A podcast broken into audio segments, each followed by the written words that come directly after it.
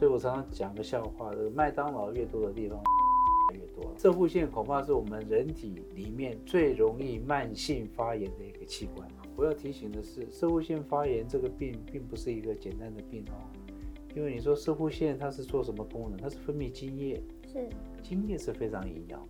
嗯，如果万万一有细菌进到那边，它如鱼得水啊。男人的要怎么样好好保养是最重要的事情。等一下教大家。那在我们看射护腺肥大哈，男人再来会遇到的另外一个问题，年纪有一天等到你，总有一天，没错。你如果到了八十岁，大概百分之八十的人会射护腺肥大哦，所以是常见的了啊。一起聊健康，天天要健康。大家好，我是易君，又到了每周一起关心你我健康的时候喽。今天啊，一样要来探讨男人不敢说出口的痛，因为毕竟现代男人哇，工作压力非常的大，生活忙碌，饮食也不太正常，甚至国人的平均寿命也跟着增加了，所以这也让男人射护腺的相关的疾病这个发生率也会跟着增加。那症状比较轻的话，可能排尿会有一些问题啦；严重的话，可能会痛到真的是受不了，痛不。日生轻的话，哎，影响到我们的，比如说健康跟生活。但是有些人真的会连床上的功夫都会受到影响，所以男人到底要该怎么办呢？这期节目我们非常荣幸，一样邀请到大家熟悉的，而且是我们国内权威的泌尿科名医邱文祥邱医师。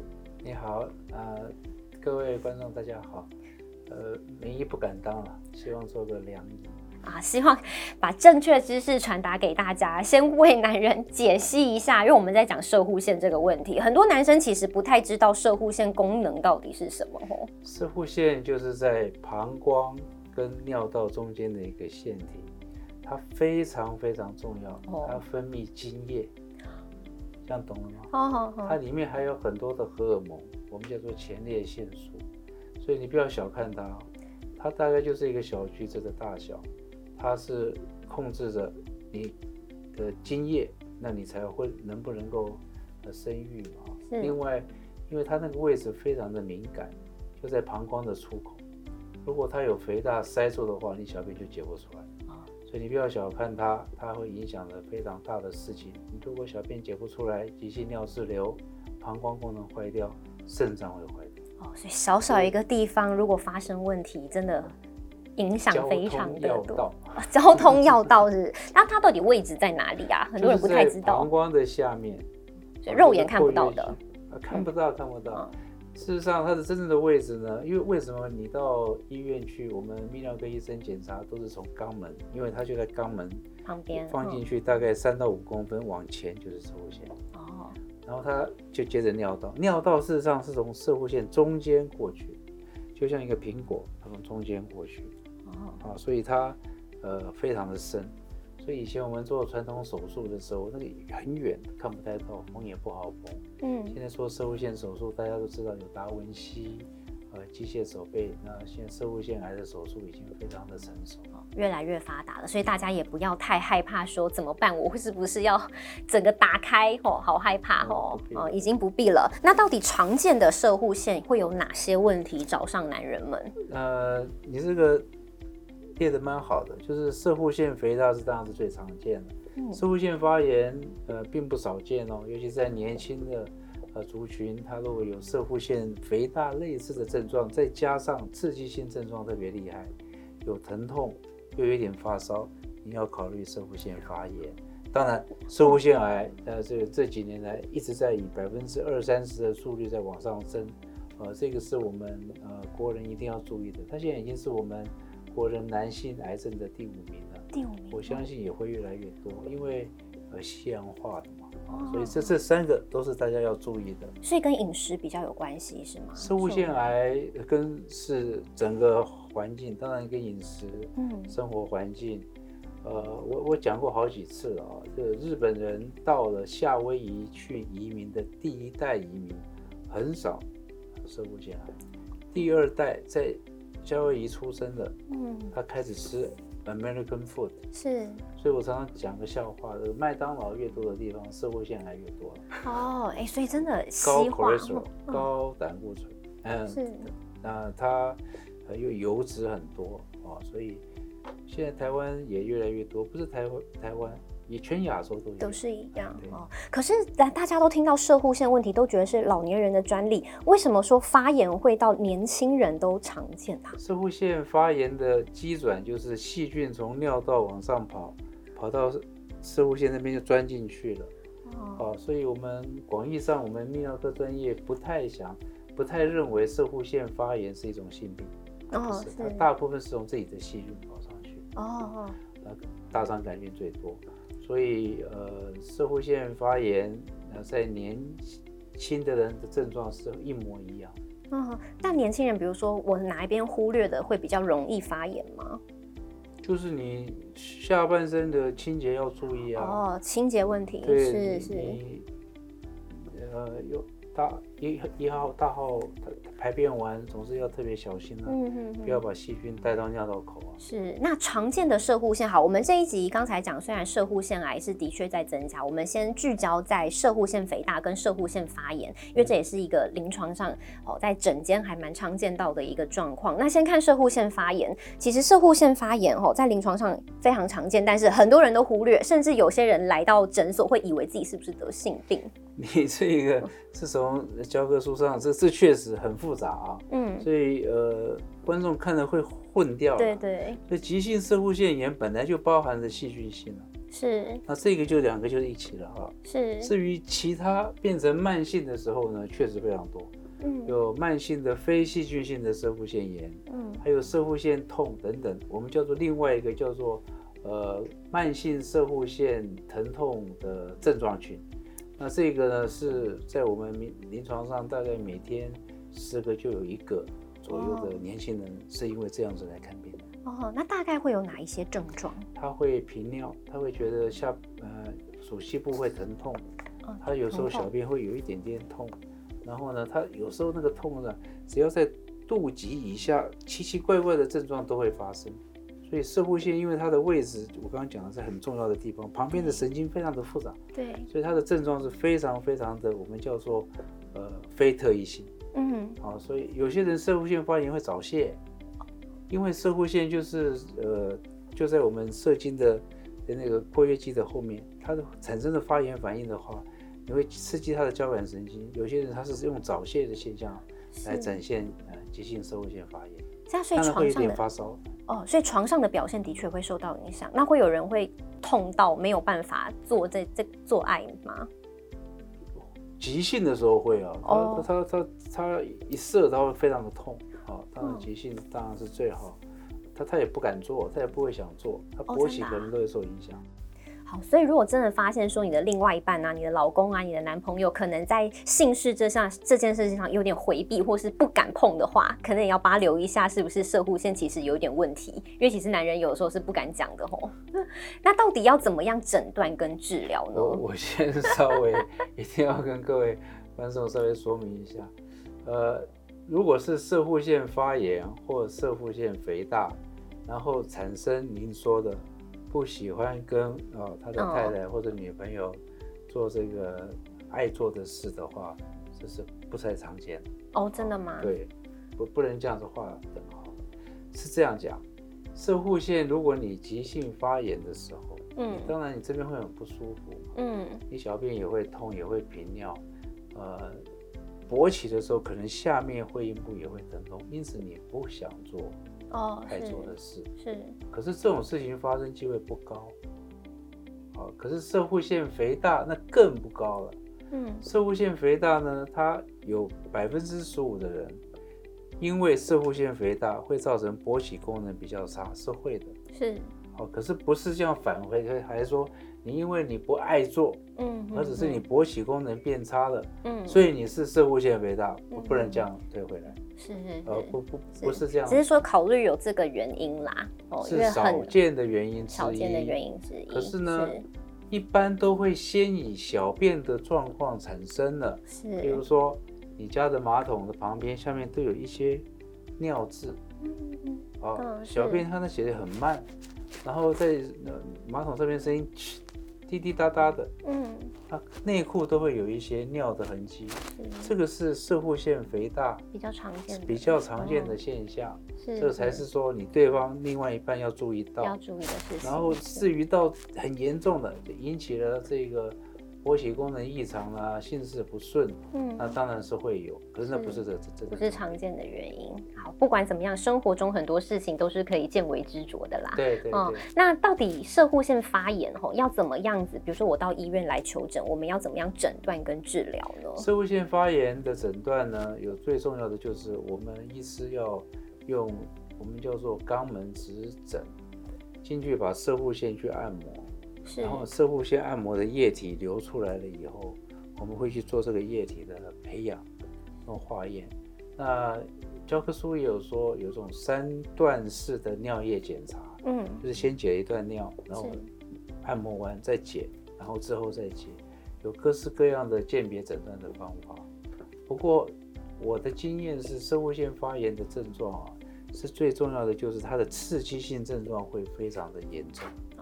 他会常频尿，然后呢，他小便的时候会有点疼痛，嗯，然后这边我刚刚说过的，肚肚脐下有莫名其妙的症状，这个时候有经验的泌尿科医生就会怀疑他是会腺发炎，发炎了。而我要提醒的是，射会腺发炎这个病并不是一个简单的病哦，因为你说射会腺它是做什么功能？它是分泌精液，是，精液是非常营养，嗯，如果万万一有细菌进到那边，它如鱼得水啊。吃的很开心，吃的很开心。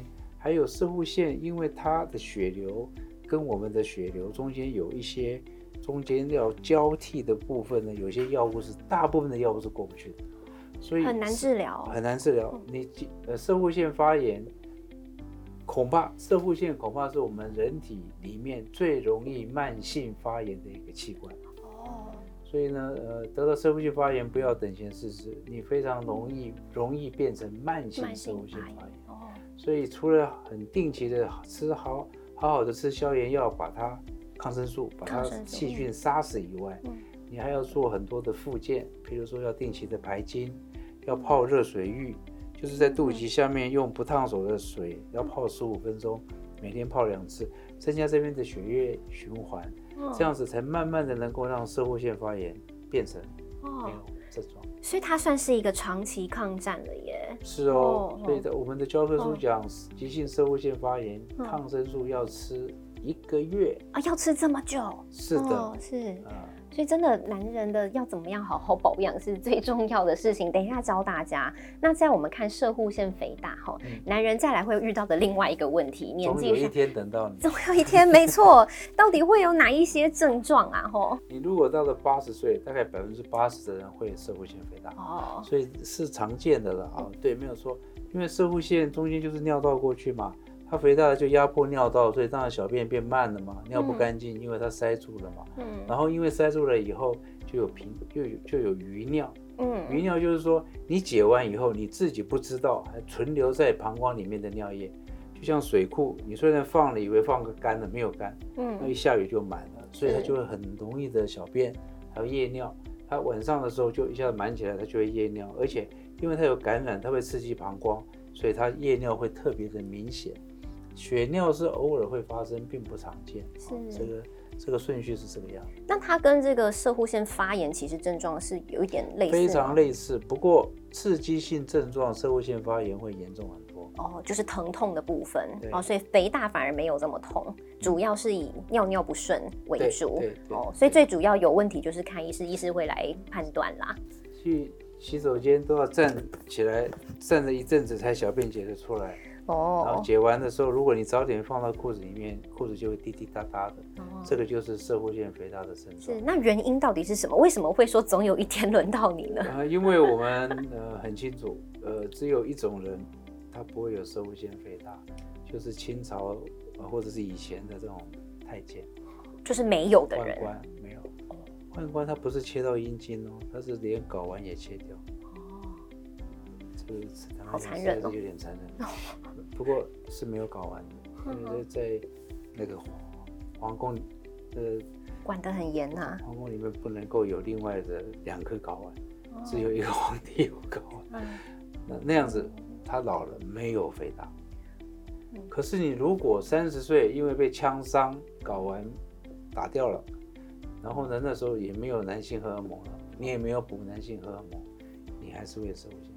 哦，所以表示说是在青春期的时候就布下了这个细胞发展的基因的发展。嗯，所以一个是年纪大，一个是男性荷尔蒙。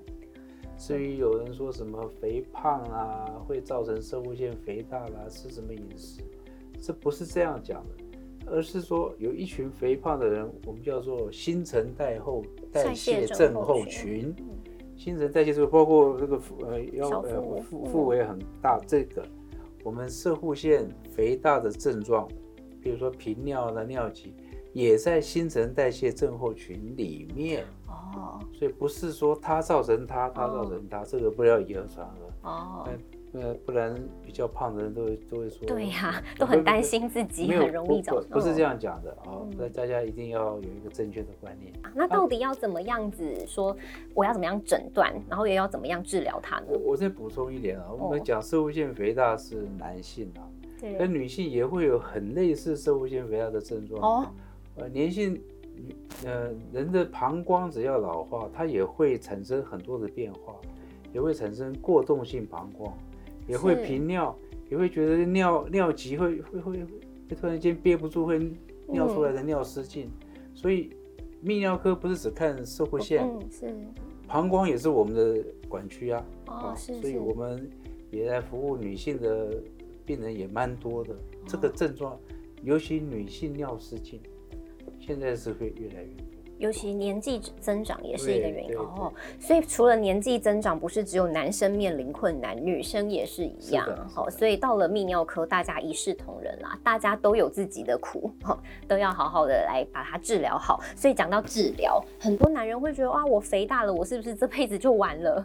没有啦，要怎么样诊断跟治呢？呃，很轻微的肥大当然就是药物嘛，现在药物都很进步，副作用都很少。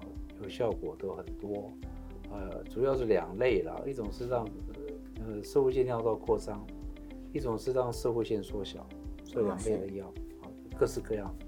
然后呃，再来严重一点的话，就可以考虑手术。那手术有很多种啊，手术有一种很侵袭性的啊，比如说用一个钩子把射物腺拉大，这种也有。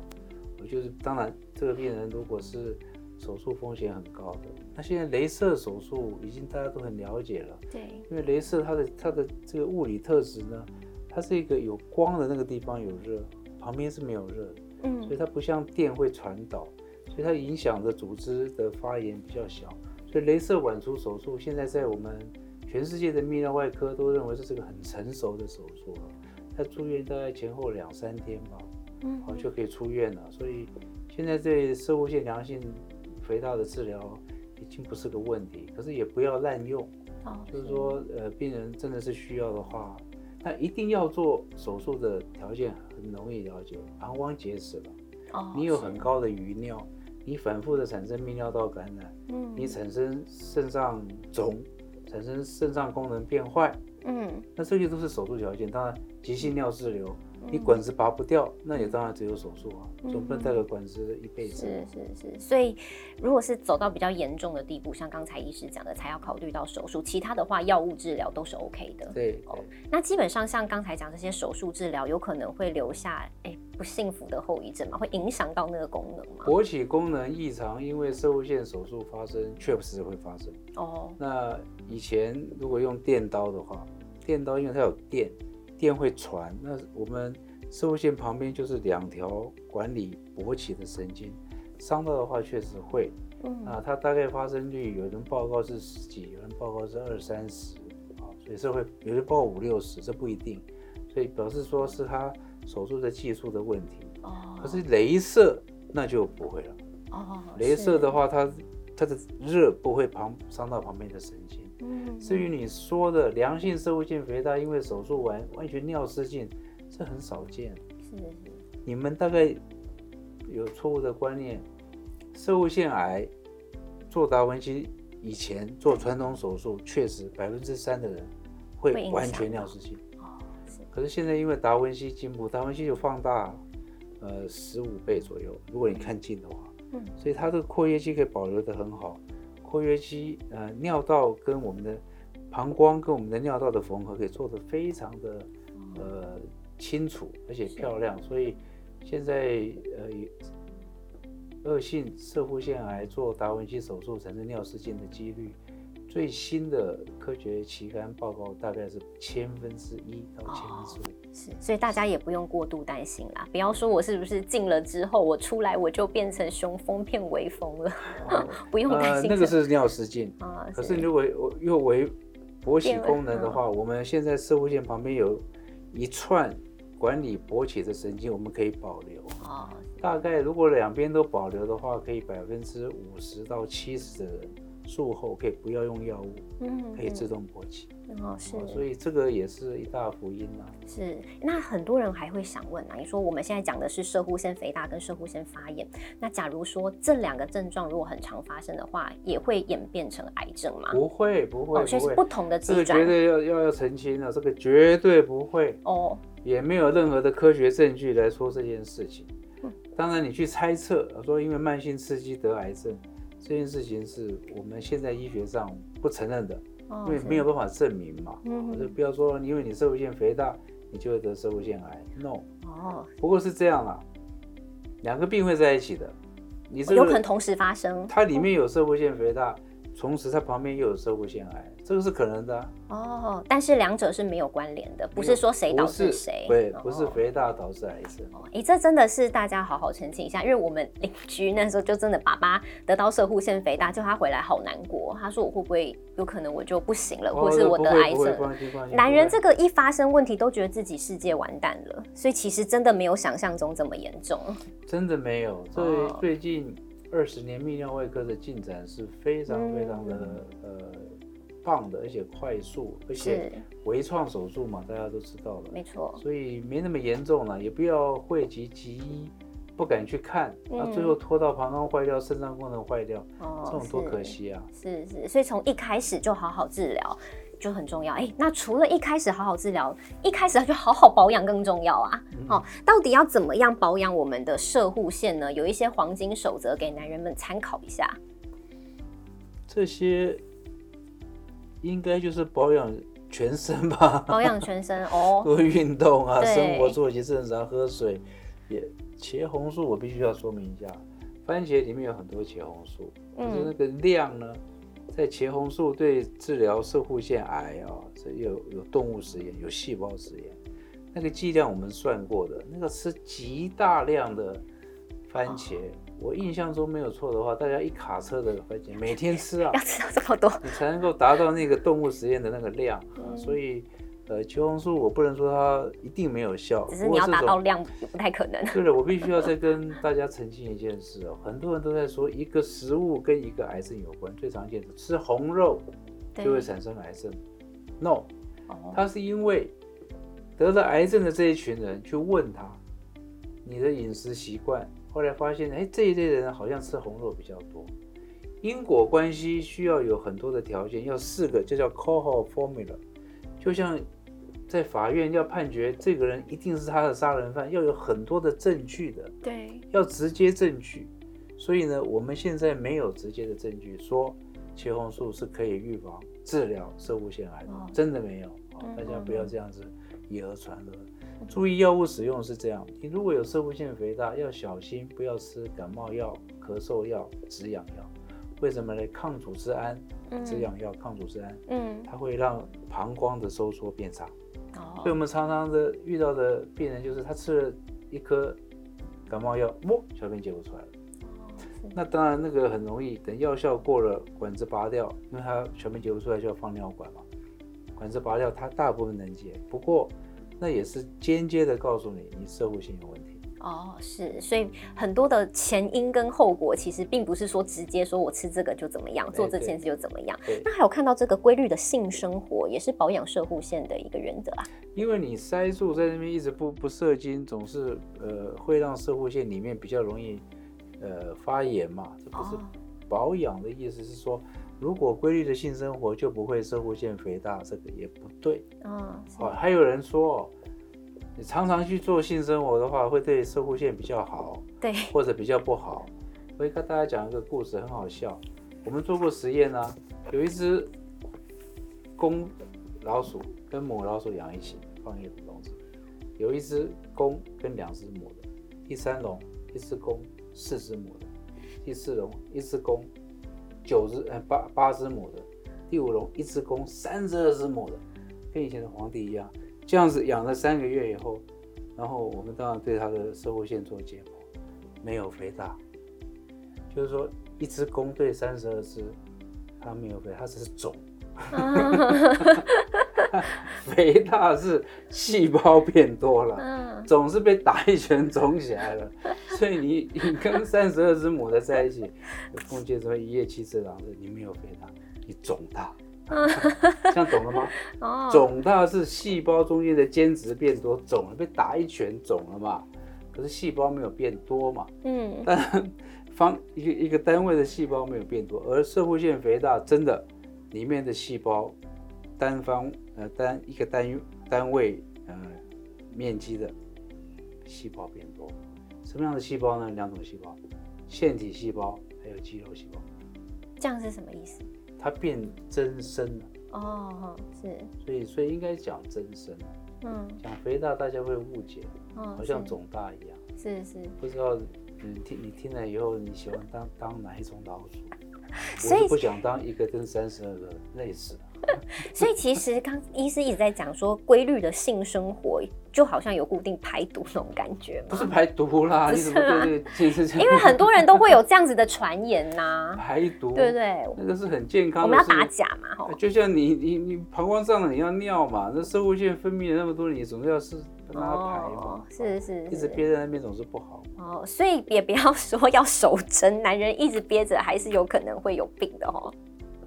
对了，最好不要憋了。最好不要憋。老师要把题目带到那边去。对呀，因为这是大家关心的嘛，对不对？哈，尽量不要憋。哦，有的时候还会看到就是很多误解，比如说什么要排毒啊，要什么样什么样的，所以医师在这边我们就好好问清楚嘛。哦，好，所以今天医师帮大家一一的破解谣言。定期的排精是正确的。好，这正确的。OK，所以这排呃定期的规律性生活跟男人的这个射护腺健康其实也是有关联的啦。哦，好，那这是男人的福音。好，今天非常感谢邱医师，原没有想到哈这个射护腺小小一个地方，让我们全身会引发这么多的一个健康的问题。你说它是交通要道，哈，对，所以真的。大学问，怎么样保养，怎么样子去治疗它，照顾它，真的是男人一辈子要学习的课题。当然不止男人，女人长大了，好年纪大了也是一样。我们都有很多的面问题要面临，好好的克服。但是最重要的是，有苦一定要来看医师，不要忍。我最后补充一点，大家就通了。射护线真的是交通要道，对，因为尿从这边过，是。哎，可是精液射精也是从前面过嘛？哦，是因为呢，这个除精囊在后面。它从一个侧边再过，所以最后是用尿道的出来，所以它又有从精液过的路，又有从尿液过的路。是，好，所以真的好好保养射护线太重要了，一辈子要学习的课题。这一集真的好好听啊，最好双方。夫妻一起听，好，一起来好好了解，非常的重要。好，我们非常感谢邱医师。如果接下来还想听邱医师就是破解谣言呐，或者是教大家什么问题的话，可以留言告诉我们，下次再为大家谋福。好，谢谢邱医师，拜拜。谢谢，拜拜。